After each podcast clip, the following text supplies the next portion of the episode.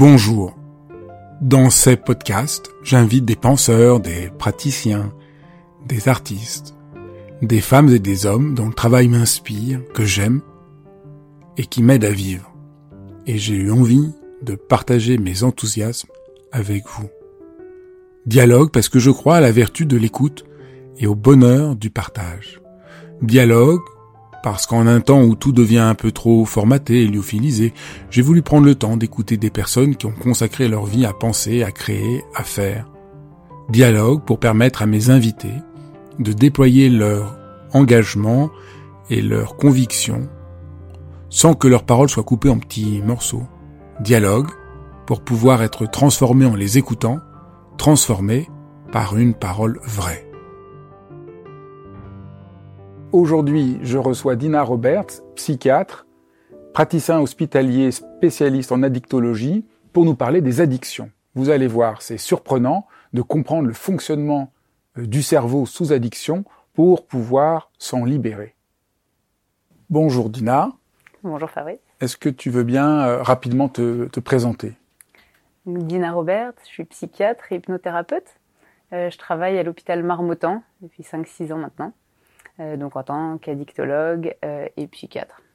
Alors, on va parler ensemble de l'addiction, qui est au cœur du coffret que tu viens d'éditer. Alors, qu'est-ce que c'est l'addiction? Alors, l'addiction, c'est la pratique répétée et compulsive d'un comportement ou de la consommation d'une substance. Ça peut être une substance licite ou illicite, et on parle d'addiction à partir du moment où il y a une perte de contrôle, une perte de liberté. Est-ce qu'on peut donner des exemples des, des principaux euh, addictions? Bien sûr. Alors dans les addictions à des produits, à des substances psychoactives, il y a le tabac, l'alcool, dans les substances licites. Et puis il y a tout ce qu'on appelle les drogues, euh, donc euh, le cannabis, la cocaïne, l'héroïne, le crack, parmi d'autres. Et puis il y a les, addictions comportementales, euh, où là, il n'y a pas une substance psychoactive, qui peuvent être les jeux vidéo, les jeux d'argent, le sexe, par exemple. Et, en consultation, tu as tous ces cas-là où il y a des profils plus où il y a des addictions qui suscitent plus de consultation? Alors après, ça dépend plus du recrutement de la structure où je suis, où donc on voit plus euh, là où je suis des gens qui ont des addictions à des substances psychoactives plutôt illicites euh, et à des, des, addictions comportementales. On voit moins de gens pour l'alcool et le tabac, mais c'est les plus fréquents en fait, euh, et c'est ceux qui provoquent le plus d'addictions aussi parce que l'accès aux produits est plus simple. Alors comment ça fonctionne le mécanisme euh, Comment on se retrouve euh, pris au mécanisme euh, de l'addiction Parce qu'au fond, euh, au fond, tout ton travail, c'est de montrer que c'est pas juste une question de volonté. Alors c'est un mécanisme complexe qui dépend de différents facteurs. Euh, y a parce que toutes les personnes qui consomment une substance ne sont pas addictes. Il y a des personnes qui restent libres tout en consommant. Ça ne veut pas dire qu'ils peuvent pas prendre des risques à certains moments, mais parfois c'est des risques qui sont choisis par la personne. On parle d'addiction à partir du moment où vraiment il y a cette perte de contrôle.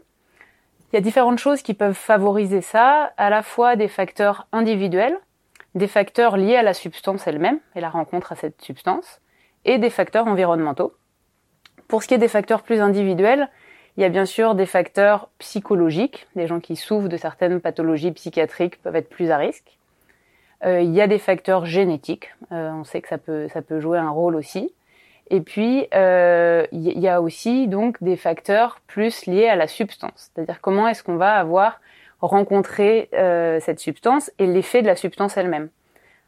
Par exemple, le tabac est l'une des substances qui est la plus euh, à risque d'addiction par le, mécanisme, le fait que la, durée entre le moment où on va fumer et euh, l'effet est très très court. Donc ça, par exemple, ça favorise l'addiction. Et parmi les substances, en fait, il y en a où c'est plus une, euh, une addiction d'abord psychologique.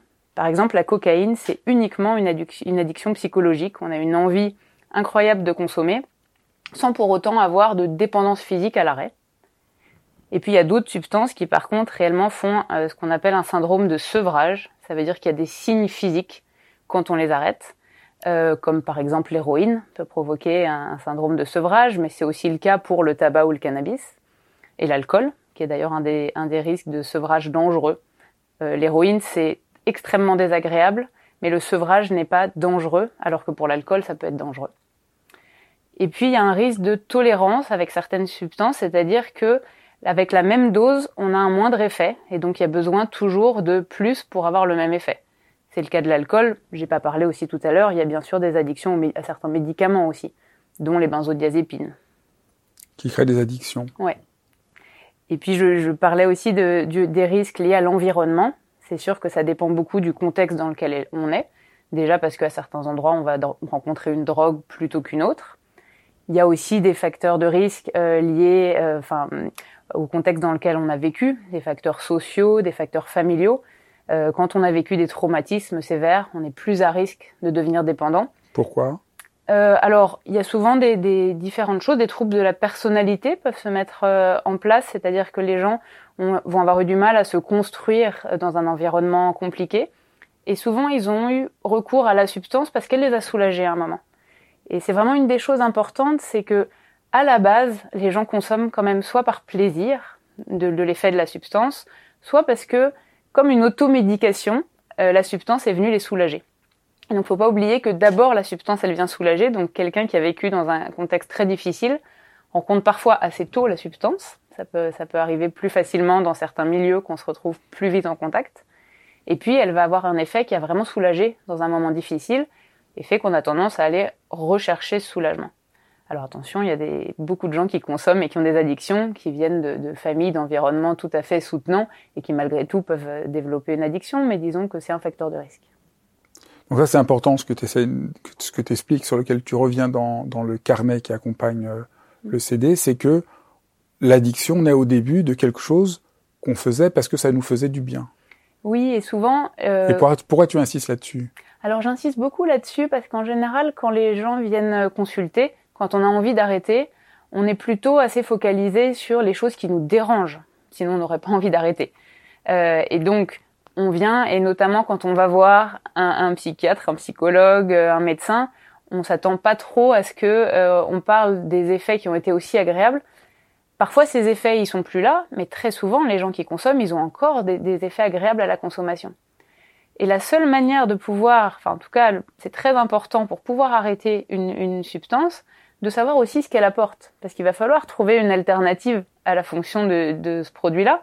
Si par exemple, j'ai des douleurs et que grâce à une consommation, euh, par exemple, euh, de d'héroïne ou de gens qui prennent des, opiacés, je vais soulager ma douleur, mais que je me suis mis à en prendre trop euh, parce que il y avait un effet qui détendait. À la fois, ça a le rôle pour la douleur et à la fois de la détente. Si je veux arrêter ça, mais que je mets rien d'autre en place, que j'ai pas appris autre chose qui puisse soulager ma douleur ou euh, m'aider à me relaxer, je vais avoir beaucoup plus de mal à arrêter. Donc c'est important aussi de pouvoir se rappeler des effets positifs.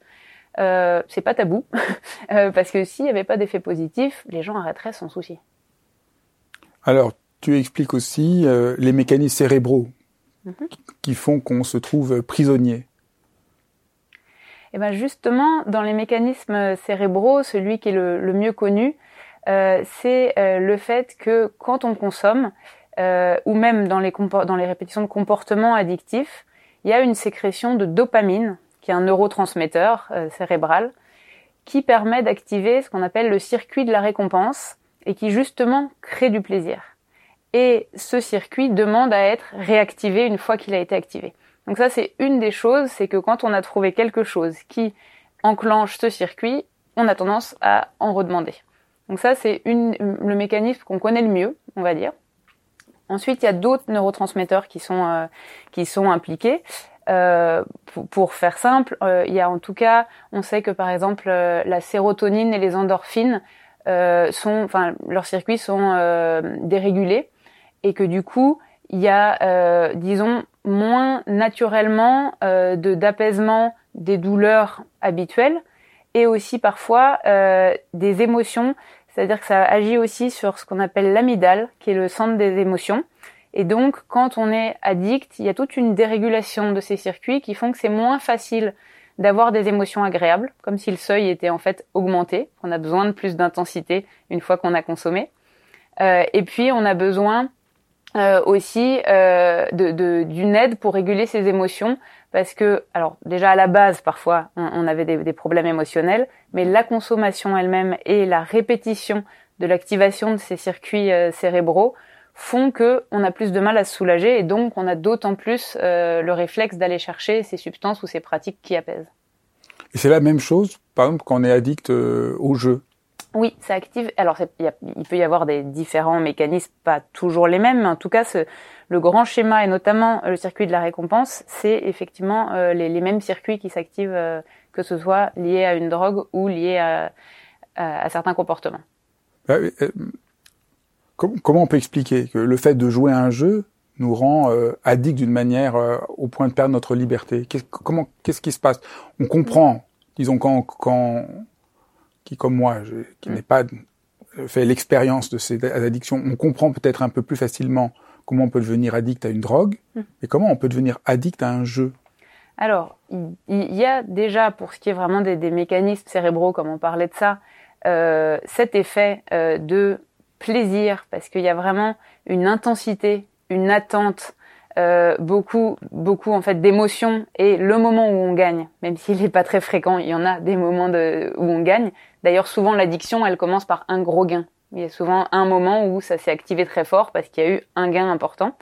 Et donc on sait que on peut retrouver ce plaisir par le jeu.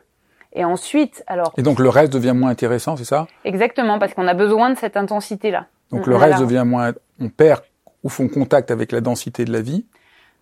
Alors c'est ça justement, c'est que c'est pas uniquement, euh, enfin on connaît pas en plus tous les détails de ce qui passe, euh, ce qui se passe au niveau cérébral, mais ce qui se passe souvent pour les personnes que je rencontre euh, en consultation, c'est que ça devient euh, un centre d'intérêt unique, que ça prend énormément de place et ça permet aussi euh, parfois de ne pas porter son attention à d'autres choses plus compliquées. Ça permet de détourner parfois son attention euh, de, de, problèmes, d'anxiété, de... et, et c'est un peu une fuite euh, dans un premier temps. Euh, et donc ça peut, pour certaines personnes, se mettre à prendre beaucoup de place euh, parce qu'il y a cette fragilité à ce moment-là et que c'est une solution. C'est-à-dire souvent quand ça devient une addiction, c'est qu'à un moment donné, ça a été une solution. Ensuite, la solution fonctionne plus trop et pose plus de problèmes euh, qu'elle n'aide. Alors, euh, là, on, voit bien le mécanisme. Pourquoi c'est si difficile de changer une habitude de consommation? Alors, pour certains, c'est pas si difficile. C'est-à-dire qu'il y a des gens qui sont addicts à un moment et puis qui arrivent à changer. Souvent, ce qui est difficile, enfin, une des choses, c'est quand l'environnement reste le même. Euh, c'est difficile de changer quand on reste dans le même contexte parce qu'il y a vraiment euh, des réflexes qui se sont mis en place. Euh, on peut dire un petit mot sur le réflexe pavlovien, ce qui est, certains connaissent peut-être déjà. On, on, connaît cette expérience de Pavlov avec un chien, où en gros au départ on fait sonner une cloche, le chien s'en fiche pas mal de la cloche, et ensuite on le nourrit à chaque fois qu'on fait sonner la cloche. Ensuite, même si on le nourrit pas, juste en faisant sonner la cloche, le chien va saliver parce qu'il a associé la cloche à la nourriture, même en enlevant la nourriture.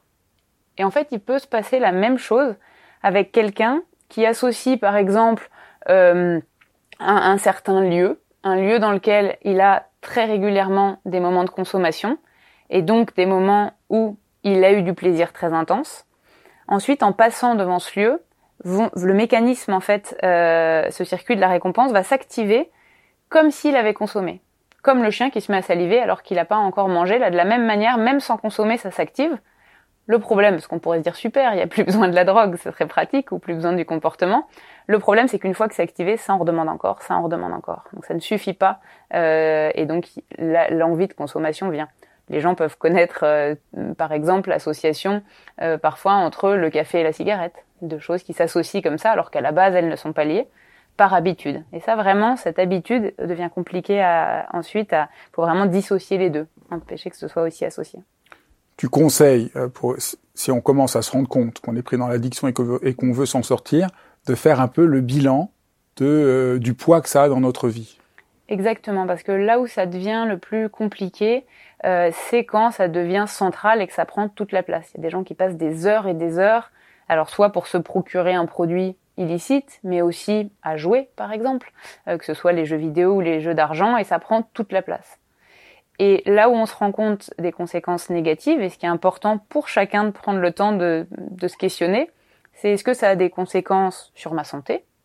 Il peut y avoir des conséquences vraiment. Il y a des gens, même sans parler des, des, des drogues euh, et de leurs conséquences, il y a des gens qui ne mangent plus euh, parce qu'ils sont à fond dans un jeu vidéo et qui peuvent y passer euh, 24 heures sans manger. Ça a des conséquences physiques.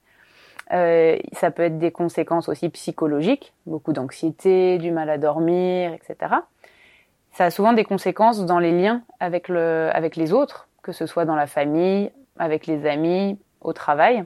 Alors maintenant, qu'est-ce qu'on propose et pourquoi euh, tu proposes un cheminement euh, autour de l'hypnose pour aider les gens à retrouver leur liberté? Alors, l'hypnose euh, est un état qu'on connaît tous. On, y est parfois au cours de la journée, mais on n'est pas forcément habitué à choisir d'y entrer dans un certain but. Et l'hypnose est une manière euh, de se reconnecter euh, à son corps, de se remettre en lien d'une manière plus souple, on va dire, avec son environnement, et de se mettre, on peut dire, d'accord avec soi-même. C'est-à-dire que souvent, euh, on arrive à un moment de contradiction où à la fois on continue à avoir envie de consommer pour certaines raisons, pour le plaisir, ou en tout cas le corps va demander cette consommation, et en même temps, ça ne nous va plus. Peut-être que pendant un temps ça a fonctionné, mais c'est plus le moment. Et l'hypnose peut permettre, en se remettant ici, maintenant, dans mon corps, dans mes sensations, et aussi en me connectant à mon imaginaire et aux ressources euh, qu'on pourra détailler, qu'on peut euh, connecter en hypnose, de pouvoir justement à ce moment-là changer et faire de nouvelles expériences. En tout cas, avoir de nouvelles alternatives. Parce que l'idée n'est pas forcément de totalement arrêter du jour au lendemain. Ça peut être une solution et pour ceux qui peuvent et qui le souhaitent, c'est une voie. Mais parfois, ça peut être aussi déjà de repouvoir, enfin de, pouvoir de nouveau faire le choix. Est-ce que je veux consommer ou est-ce que je peux faire autre chose euh, et pouvoir se donner du temps, se donner d'autres possibilités. Tu insistes beaucoup et je crois que c'est très important parce que sous l'hypnose aujourd'hui, il y a un peu tout et, son contraire. Mm. Là, il s'agit vraiment d'un processus tout à fait spécifique parce que voilà, mm-hmm. là on parle d'un processus extrêmement pensé, extrêmement précis, qui a vraiment une direction. Oui, et selon les, les exercices, parce qu'il y a différentes séances qui ont différents objectifs, euh, c'est un objectif différent. C'est-à-dire que souvent on a l'idée que l'hypnose c'est la relaxation. Alors ça peut être une chose intéressante et se relaxer pour les gens qui utilisent une consommation pour se détendre, c'est une des voies et qui peut être très intéressante. Mais parfois l'hypnose, ça peut être une manière de pouvoir faire dialoguer les deux parties de soi qui sont pas forcément en accord, ce qu'on appelle l'ambivalence, quand on veut quelque chose et autre chose. Et l'hypnose peut permettre spécifiquement de travailler là-dessus, par exemple. Peut-être on peut décrire le chemin que tu proposes, parce que comme ça on va voir mm-hmm. que chaque exercice euh, est dirigé dans une, dans, sur un axe différent. Donc tout d'abord, alors le, le... rediriger l'attention. Oui. Alors le, la première séance, euh, elle propose de pouvoir déjà. Alors c'est une séance qui, qui se fait en mouvement. Alors les mouvements, ça peut être quelque chose de très simple, ça peut être la marche ou même les petits mouvements de la position debout. Il y a toujours plein de petits mouvements infimes. Et déjà l'idée, c'est de pouvoir remettre son attention sur ces sensations corporelles du moment. Souvent, quand on est addict, euh, il y a un moment où la pensée est complètement focalisée sur l'envie du produit. On appelle ça le craving, c'est cette envie irrépressible de consommer. À ce moment-là, il n'y a plus rien d'autre qui existe. Si on apprend à rediriger son attention sur les sensations du moment, alors quand on est en mouvement, ça permet que ces sensations-là soient en plus euh, marquées et un peu particulières, on peut pas être à la fois absorbé dans l'envie du produit et dans qu'est-ce qui est en train de se passer là maintenant dans la sensation de mon pied qui se pose sur le sol. Et alors parfois la pensée va repartir vers autre chose, mais petit à petit, on apprend et on fait l'exercice de pouvoir choisir où on met son attention. Et ça, c'est vraiment cette séance-là, elle se focalise vraiment là-dessus. Mais dans l'hypnose, c'est extrêmement important euh, cette manière dont on peut euh, réorienter son attention. C'est vraiment une des choses euh, très importantes dans l'hypnose. Qui redonne un peu de liberté. Exactement. Alors ensuite. Alors ensuite, euh, il y a une séance qui permet de s'évader. Parce que comme on parlait tout à l'heure du plaisir, il y a des gens qui consomment parce que ça leur permet de faire certaines associations d'idées, de pouvoir euh, rêver, de pouvoir euh, penser à autre chose, s'évader du moment présent. Et c'est pas forcément un problème. C'est-à-dire on peut accepter de se prendre un moment pour soi, pour aller penser à autre chose, s'imaginer ailleurs, et on peut le faire sans produit. C'est là où je parlais d'alternative. Et donc il y a une séance qui propose d'aller dans un lieu agréable euh, pour soi, d'y faire une activité euh, qui pourrait être euh, souhaitée par la personne. Et quand on va explorer un autre endroit, on n'est pas seulement en train de s'évader parce qu'en fait, le corps, au moment où on est dans la séance, il ressent les sensations associées à ce souvenir. Et du coup, ça permet de modifier les sensations corporelles du moment et de retrouver l'état agréable associé au souvenir. Le troisième exercice, c'est pour retrouver un sentiment de sécurité. Exactement, parce que il y a aussi beaucoup de personnes qui consomment pour être un peu, beaucoup le disent, être dans un cocon, se, sortir, se sentir comme dans un nid douillet. Je fais ce geste-là parce que souvent c'est quelque chose d'assez personnel, euh, de se retrouver un moment pour soi. Pour certains, c'est parce qu'ils ont aussi été dans des grands moments d'insécurité, voire pour certaines personnes qui ont vécu des traumatismes. Euh, et du coup, c'est très important de pouvoir réapprendre à se sentir en sécurité. Et pour ça, je propose deux choses différentes euh, dans la même séance parce que hum, c'est important de savoir que chacun va se reconnaître plus dans certains exercices que dans d'autres. Et euh, l'une des possibilités, donc, c'est de s'imaginer un peu comme dans une bulle, une bulle de sécurité. Chacun va pouvoir la, voir différemment. Euh, c'est une métaphore. Et puis l'autre chose, c'est aussi de pouvoir s'évader vers un lieu vraiment qui sécurise, un endroit qui rassure. Et donc il y a une séance où un peu plus longue où on parle de ces deux possibilités-là. Et ensuite, il y a des séances très courtes qui durent vraiment juste quelques minutes. C'est mieux de s'être d'abord familiarisé avec la version longue, mais pour pouvoir, dans un moment d'urgence où je me sens pas en sécurité, réécouter une petite séance pour se remettre dedans, avec juste vraiment quelques instants euh, pour pour pas avoir, on n'a pas forcément un quart d'heure devant soi pour écouter la séance. Et là, c'est vraiment de pouvoir euh, le, le faire rapidement pour se remettre dans l'état. Ce qui est très intéressant, ce qu'on voit, c'est la manière de travailler contre l'addiction.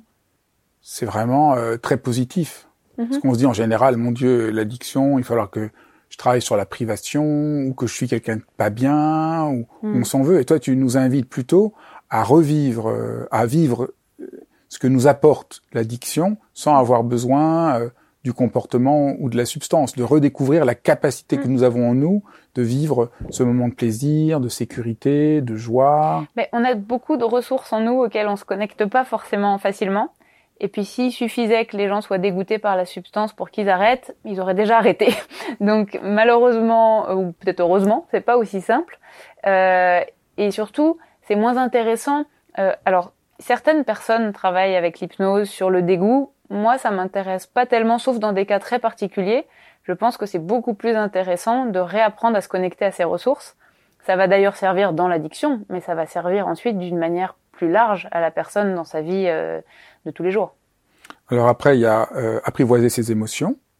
Oui, il y, a beaucoup de, de contextes dans lesquels des personnes qui ressentent une très forte émotion vont vers le produit pour apaiser ou se déconnecter de cette émotion que ce soit des émotions désagréables, une grande angoisse, une grande peur, une grande colère aussi, pour pas tout casser, ils vont consommer, par exemple.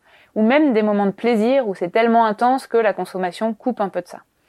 Euh, et là, ce qu'on essaie d'apprendre, c'est à pouvoir traverser les émotions, mais plus tranquillement. C'est-à-dire plutôt que de s'en déconnecter complètement, on va apprendre à s'en rapprocher, mais que ce soit pas inquiétant. Pour ça, c'est très simple. On utilise en fait euh, une technique qui on appelle la réification en hypnose. C'est le fait de d'abord localiser l'émotion dans son corps. On dit ah là ma colère elle est où? Ah bah c'est une boule rouge là par exemple. Et ensuite on va s'approcher de cette image là, de cette boule rouge et voir comment on peut la changer. Alors euh, pour certains ça va être la couleur qui va changer, ça va être la taille, ça va être sa forme, sa texture. Et c'est au moment où le, l'image a changé, en fait, on va se rendre compte que l'émotion, elle a changé en même temps, la sensation corporelle n'est plus désagréable et on se rend compte du coup qu'on n'a pas eu besoin de la substance euh, pour pouvoir traverser cette émotion. Hmm, j'adore ça. J'emploie souvent ça quand je fais aussi des méditations sur les émotions, parce que ça permet vraiment de sortir de l'idée que je vais contrôler mon, émotion, que je vais la gérer, que je lutte contre elle. Là, au fond, c'est une manière de l'explorer d'une autre, en, en, s'amusant avec une sorte de confiance. Et, et paradoxalement, ça aide c'est ça le paradoxe, c'est que ça aide beaucoup plus à, à changer le rapport à l'émotion que ce qu'on fait habituellement. Bah oui, c'est très simple et très efficace. Enfin, moi, c'est aussi une technique d'hypnose que moi-même j'utilise le plus. C'est vrai que c'est simple, efficace. À un moment donné où on sent qu'on a une petite boule dans le ventre, mais on sait plus trop pourquoi, se poser, prendre le temps de voir à quoi elle ressemble, sans avoir à comprendre forcément qu'est-ce qui l'a provoqué, mais juste pouvoir ne, pas la négliger, ne pas s'en éloigner, et dans le cas des addictions, euh, ne pas provoquer, faire quelque chose qui détourne l'attention pour le coup de cette sensation, alors qu'au départ c'est un signe d'appel cette sensation. Elle est là pour nous aider de la même manière que quand on met la main sur un feu, on a envie de l'enlever pour pas se brûler la main. Là, de la même manière, il y a cette idée de pouvoir entendre aussi ce, signal et s'approcher d'elle plutôt que de la fuir.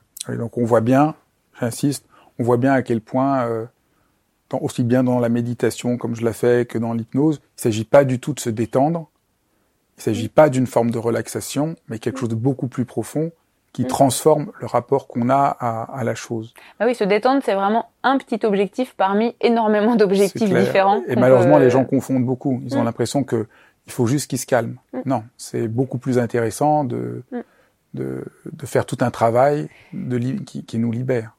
Et puis parfois, euh, aller s'approcher d'une colère, par exemple, c'est pas forcément quelque chose qui relaxe. C'est plus relaxant de détourner son attention mais on a besoin de traverser cette colère, de pouvoir apprendre à l'apprivoiser pour pouvoir en faire euh, quelque chose. Je précise quand même quelque chose qui est important, c'est que là on parle de tout l'accompagnement qu'on peut qu'on peut avoir avec euh, le livre audio. Il faut pas oublier que parfois c'est aussi très important de pouvoir être accompagné par quelqu'un et les séances elles peuvent venir en soutien du fait de rencontrer euh, un, thérapeute, un psychiatre, un médecin généraliste, un addictologue. Euh, le livre ne se suffit pas à lui-même, c'est vraiment une, une, approche, une méthode qui permet d'accompagner. Ça peut être avant ou après ou en parallèle euh, d'un suivi, mais parfois, comme on, parlait du fait qu'il y a des choses profondes à pouvoir travailler, faire évoluer, parfois c'est une aide de pouvoir aussi rencontrer quelqu'un. Voilà, c'est pas l'un ou l'autre, c'est plutôt en soutien l'un de l'autre en accord avec soi-même, mais ça, t'en as déjà un peu parlé. C'est une manière de, de travailler sur l'ambivalence qui est en nous. Exactement. C'est le fait que euh, quand il y a une partie de soi qui veut quelque chose, une partie de soi qui veut autre chose, euh, parfois elles arrivent à se mettre d'accord. Ça nous arrive à tous d'avoir euh, des moments où euh, ben j'ai envie de, de, de rester dans mon lit. non, il faut que je me lève. Exactement. Et puis bon, en général, on arrive à peu près à se mettre d'accord avec soi-même et à trouver un compromis. Quand les gens consomment, moi, ça m'arrive vraiment en consommation, d'un jour sur l'autre, d'avoir l'impression de pas avoir la même personne en face de moi, parce que un jour c'est une personne très posée qui m'explique pourquoi elle veut arrêter, toutes ses toutes ses raisons, et puis quand je la revois en consultation la fois d'après, elle vient de recevoir un SMS du dealer qui lui dit que euh, il peut aller euh, chercher euh, sa substance. et là, il y a une agitation, il y a la part qui a envie de consommer qui prend le dessus. Et les deux coexistent pas tout à fait assez. C'est-à-dire que quand il y a une partie qui est là, l'autre elle est un peu au placard, et presque comme si elles étaient un peu fâchées l'une avec l'autre, et comme si la partie qui avait envie de consommer, c'était la mauvaise partie. Et on oublie que cette partie qui a envie de consommer, elle est d'abord aller chercher une solution pour aider. Euh, c'est vraiment avant tout, au début, euh, soit on disait pour le plaisir, soit parce que ça a soulagé. Et cette partie-là, elle sait que ça fonctionne pour certaines choses. Euh, sauf que ça ne va plus, euh, sinon à la personne, que les autres parties d'elle-même. Je, dis au pluriel là pour simplifier dans la séance, on a parlé de deux parties de soi, celle qui aimerait arrêter, celle qui voudrait continuer ça peut être plus complexe. Mais en tout cas, il y a une partie de soi qui sait que c'est plus le moment, que c'est plus la solution auquel je vais avoir, j'ai envie d'avoir recours. Mais la meilleure façon pour ça, c'est pas de faire taire et de tenir très très loin la partie qui veut consommer, c'est plutôt d'aller à sa rencontre. Et plutôt de voir est-ce qu'on peut pas aider cette partie-là à trouver d'autres solutions? Et la dernière séance, c'est un jour dans le futur. Oui, parce que euh, pour plusieurs raisons, le fait de pouvoir s'imaginer euh, et qu'on imagine en hypnose, c'est comme si on, on, imaginait plus fort, on imaginait plus incarné. Euh, quand, quand, on imagine une journée dans le, dans le futur, une journée sans le produit ou la conduite addictive, on est déjà en train de vivre une journée. On est déjà en train de se préparer à ça. Et puis, on va pouvoir mettre en place les choses qui vont nous aider euh, à ce que ça se passe bien.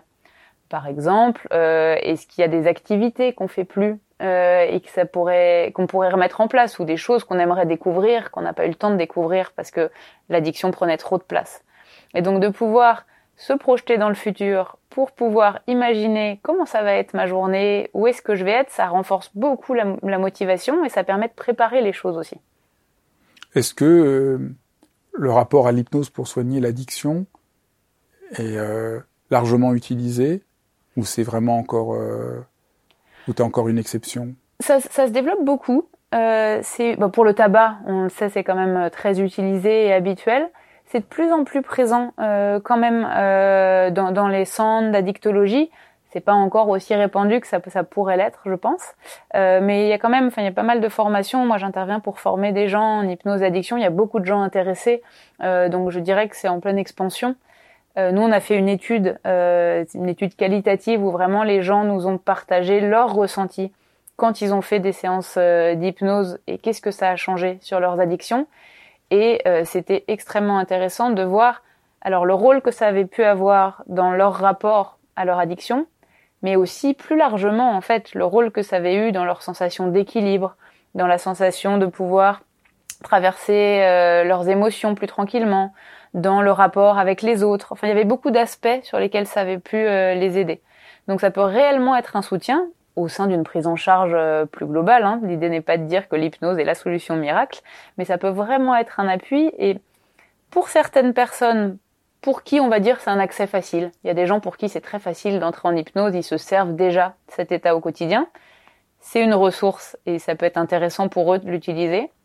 C'est aussi très intéressant pour les gens qui se disent c'est pas forcément pour moi parce que je suis tellement dans le contrôle, je vais jamais me laisser aller, je vais jamais réussir à entrer en hypnose souvent c'est aussi des gens pour qui l'apprentissage de l'hypnose va être d'autant plus intéressant. Parce que d'apprendre à pouvoir faire ce chemin-là, ça va peut-être être un peu plus long ou un peu moins naturel pour eux, mais ça va être un, très grand apprentissage aussi et très utile pour eux. Donc euh, dans différents cas, ça peut être euh, intéressant.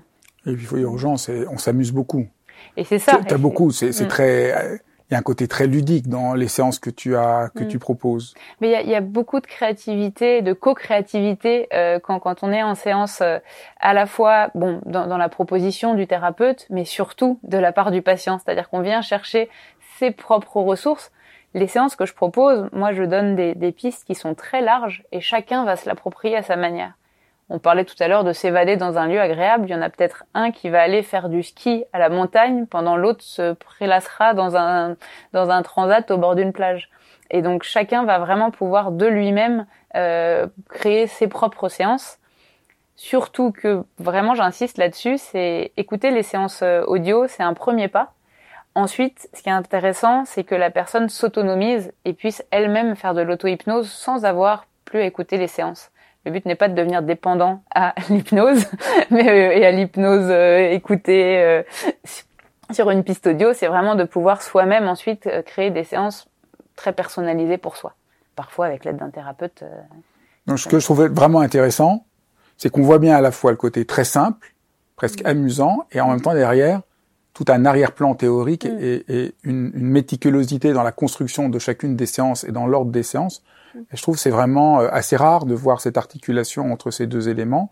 On écoute, c'est simple, mais derrière, il y a toute une construction qui explique aussi son, le, l'impact et l'efficacité de, de, de l'hypnose ainsi pensée. Mm-hmm. Ben, merci infiniment. Merci beaucoup. Merci d'avoir écouté cet épisode de Dialogue. Si vous voulez ne pas manquer les prochains, ben, vous savez ce qu'il vous reste à faire. Abonnez-vous. À très bientôt.